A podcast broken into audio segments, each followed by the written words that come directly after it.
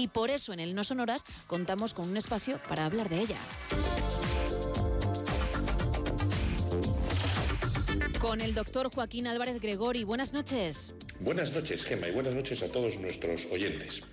Esta noche vamos a hablar de algo que es muy frecuente y que, como decía el anuncio de televisión, y a mucha gente le hacía gracia, pero no tiene tanto, la sufren en silencio. Efectivamente, ya os habéis dado cuenta de que vamos a hablar de las llamadas hemorroides o también coloquialmente almorranas.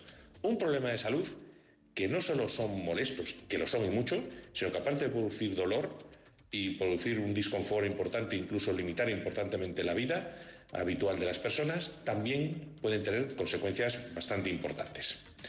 ¿Y de qué cifras estamos hablando? ¿Hay mucha gente eh, que sufre hemorroides? Pues sí, efectivamente los datos nos dicen que además ha habido un aumento eh, importante, exponencial, en los casos registrados de hemorroides en, los en la última prácticamente década, pasando de unos 400.000 casos reportados en el año 2011 con un aumento muy, muy importante sobre el año 2012, 2013, 2014, pero que ya estamos hablando que en el año 2023 eh, habría una cantidad de pacientes en torno a los 2 millones de personas sufriendo este problema. ¿Qué son las hemorroides? Bueno, las hemorroides, nosotros tenemos mucha vascularización en la zona del final del recto y el ano, son lo que se llaman los plexos hemorroidales. Efectivamente, pues hay veces que estas hemorroides, pues digamos que se engruesan, eh, se inflaman y pueden dar o no dolor o a veces sangrado rectal. Dependiendo un poco, porque ya habréis visto, los que, sobre todo los que habéis sufrido de hemorroides, o los que sufrís de hemorroides, que pueden ser externas o internas. Incluso pueden ser internas que se prolapsan, es decir, que salen hacia afuera. De hecho, hay diferentes grados de hemorroides, ¿no? del 1 al 4, dependiendo del grado de prolapso. Generalmente, las hemorroides externas pues bueno, se pueden hinchar, se pueden inflamar, incluso a veces se pueden trombosar, que es cuando se ponen azuladas o violáceas y con mucho dolor. Y eso sí que es una urgencia quirúrgica, porque además se pueden producir accesos y problemas en la zona, aparte de sangrado.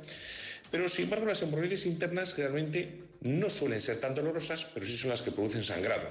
No tienen mucha importancia desde el punto de vista, la gente piensa que sí pueden estar relacionados con cánceres o tumores, no son así, pero sí es verdad que cuando hay un sangrado por vía rectoanal, no siempre tenemos solo que pensar en hemorroides, es lo más habitual, pero eso debe ser estudiado por un médico porque podría haber algún otro tipo de patologías, pólipos o incluso tumores que podrían también dar sangrado rectal.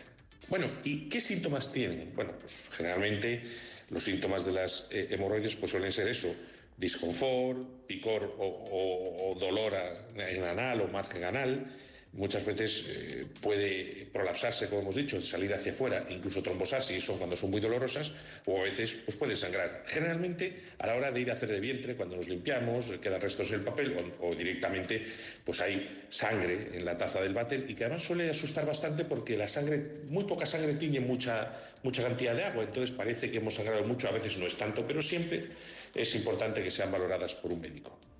¿Y qué puede? ¿Cuáles son las causas de que tengamos hemorroides? Bueno, siempre hay un factor ahí que es la depresión, ¿no? Aumento de la presión en la zona hemorroidal, pues por ejemplo por esfuerzos, por una mala circulación, por estreñimiento crónico, por hacer mucho esfuerzo, mucho pujo a la hora de hacer de vientre.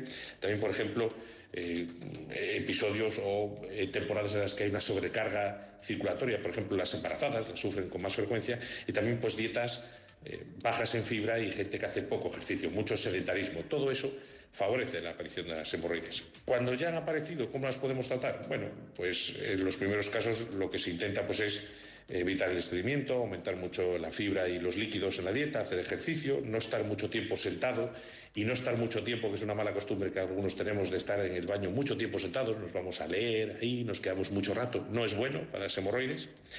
Y luego, pues los baños de asiento, ¿no? Con agua templadita, pues pueden aliviar, aliviar los síntomas de las hemorroides.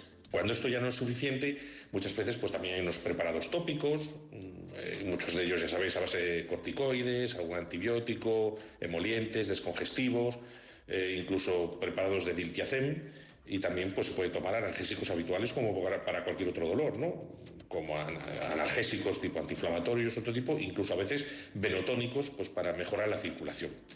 Cuando eso ya no es suficiente, pues a veces ya hay que ir a otro tipo de acciones un poquito más enérgicas, como por ejemplo pues, hacer las ligaduras con banda elástica o la anopexia mecánica o incluso pasar por quirófano o hacer pues, ligaduras eh, hemorroidales, hemorroidectomías o incluso operaciones con radiofrecuencia, láser, otro tipo de técnicas. En resumen, si usted tiene esos síntomas, tiene hemorroides, hágase un favor, no la sufra en silencio.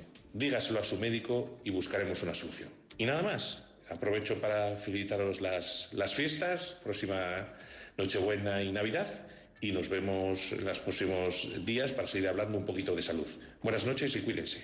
Gracias Joaquín y feliz Navidad para ti también, que pases unos días fantásticos.